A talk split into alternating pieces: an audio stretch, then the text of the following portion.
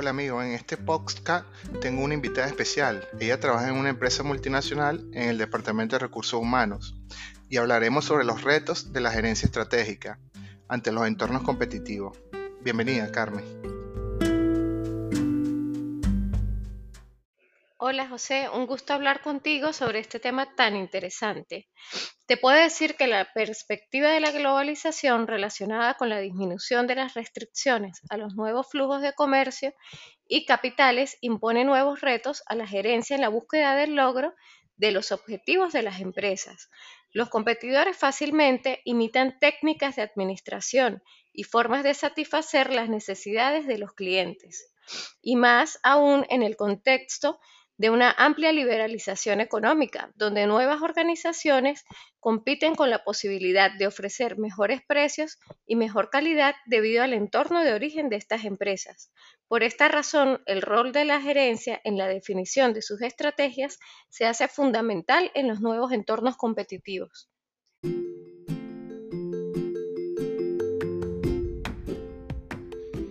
Ok, Carmen, te quisiera hacer una pregunta.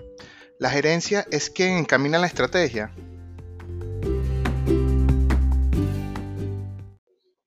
Claro que sí, José, estableciendo procesos al interior de la organización que establezcan actividades diferenciadoras que respondan efectivamente a las demandas y necesidades de los consumidores. Además, las estrategias gerenciales deben incluir la perspectiva internacional, debido a la alta saturación de los mercados locales, incluyendo las nuevas inversiones producto de la liberación económica. Por esta razón, es necesario utilizar los bienes y servicios fuera del mercado interno y de esta manera lograr mayores perspectivas de crecimiento. Entonces, Carmen, se puede decir que los elementos como el análisis de la competencia, las estrategias de innovación, la estrategia corporativa, la definición de la estructura organizacional para la internacionalización, las estrategias de tecnologías e Internet, entre otros, se convierten en elementos determinantes en la definición de las estrategias, de la gerencia en los nuevos paradigmas que imponen la liberación, Correcto, José, pero también es necesario cierta flexibilidad organizacional que combine la eficacia de la gestión global con el conocimiento de los mercados locales y de esa manera buscar una forma dinámica de actividades y procesos diferenciadores.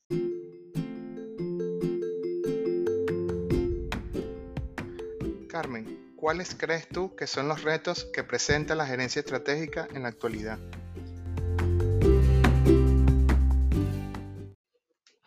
Bueno, José, te puedo decir que las competencias ambientales empresariales. Lo ambiental incluye la actitud de las personas y trasciende el nivel organizacional. Se tiene que desarrollar competencias ambientales empresariales que promuevan en la organización comportamientos que vayan más allá de las conductas mínimas de respeto al medio ambiente. Se trata de construir culturas organizacionales que incorporen entre sus tradiciones la necesidad de favorecer el mantenimiento de condiciones ambientales que sean saludables para los colaboradores actuales y para los futuros. Es decir, Carmen, con estos retos nos referimos a la necesidad de ser sensible al uso que se da a los recursos hídricos. Por ejemplo, nosotros los colaboradores tenemos que tomar conciencia en el consumo de energía, el respeto por los recursos naturales presentes en la gestión, la implementación de estrategias que hagan efectiva la tarea de las tres R, reciclar, reutilizar y reducir. Correcto, José. Es uno de los retos que siempre en la parte de recursos humanos con el departamento de HCSE promovemos. Incluso contratamos personas externas que nos brindan asesoría para ir corrigiendo y mejorando dichas metas. Te voy a contar una anécdota. En la actualidad, en la empresa tenemos una, una gran pérdida que es significativa en los residuos plásticos, como lo son los vasos que se usan para tomar agua y café. Y por ello creamos una campaña que promueve el uso de tazas y termos para reducir mayormente este residuo.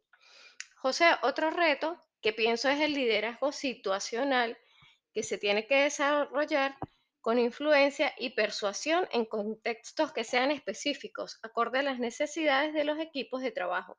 Permitir rotar la responsabilidad invita a empoderar al equipo, el resultado de tal manera que se comienza a reconocer que el líder no es sinónimo de jefe o de autoridad suprema, es el reconocimiento del conocimiento profundo al equipo de trabajo.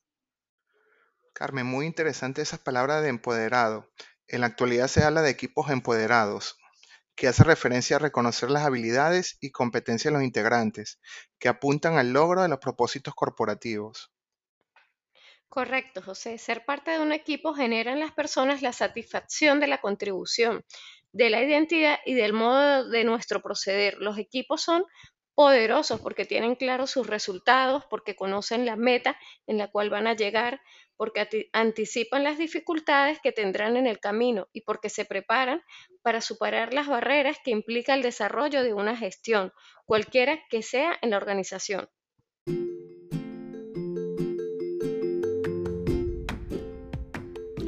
Carmen, podemos concluir que al hablar de equipos empoderados significa que su poder viene de dentro, de generar la sinergia requerida para que cada uno de sus integrantes aporte lo mejor de sí en la ejecución de las tareas. Exacto, José. Este reto gerencial aborda la urgencia de creer que las personas que integran nuestros equipos de trabajo en la organización son lo mejor que tenemos y son el talento que nos va a permitir permanecer en un mercado lleno de riesgos. José, otro reto que se me viene a la mente es la comunicación asertiva. Se tiene que desarrollar la capacidad en los colaboradores como lo son los procesos comunicativos, que descubran la manera de expresar de forma adecuada todo aquello que puede favorecer o bien obstaculizar el adecuado desarrollo de las relaciones interpersonales en el ejercicio de la labor profesional o laboral.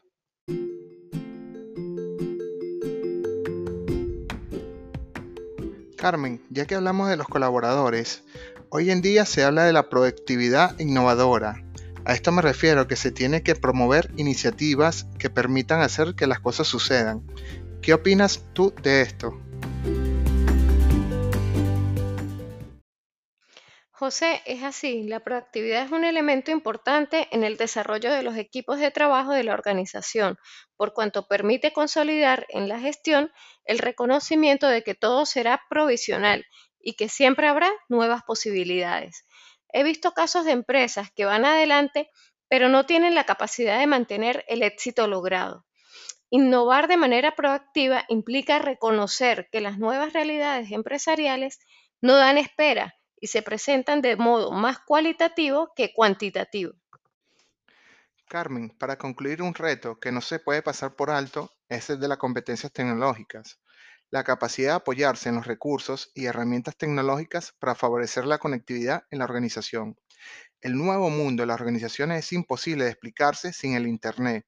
Solo con pensar en una empresa que no tenga página web, estaríamos pensando en una organización que no existe el diseño, implementación y uso de los modelos, como las herramientas tecnológicas, son las que marcan la diferencia en la gestión de la organización.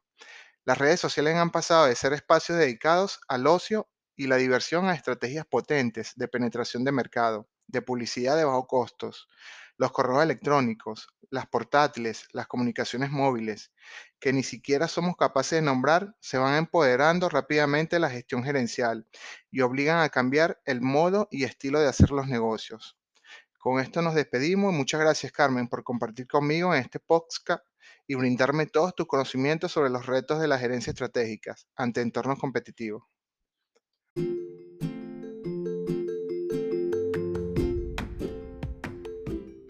Gracias a ti, José, por la invitación.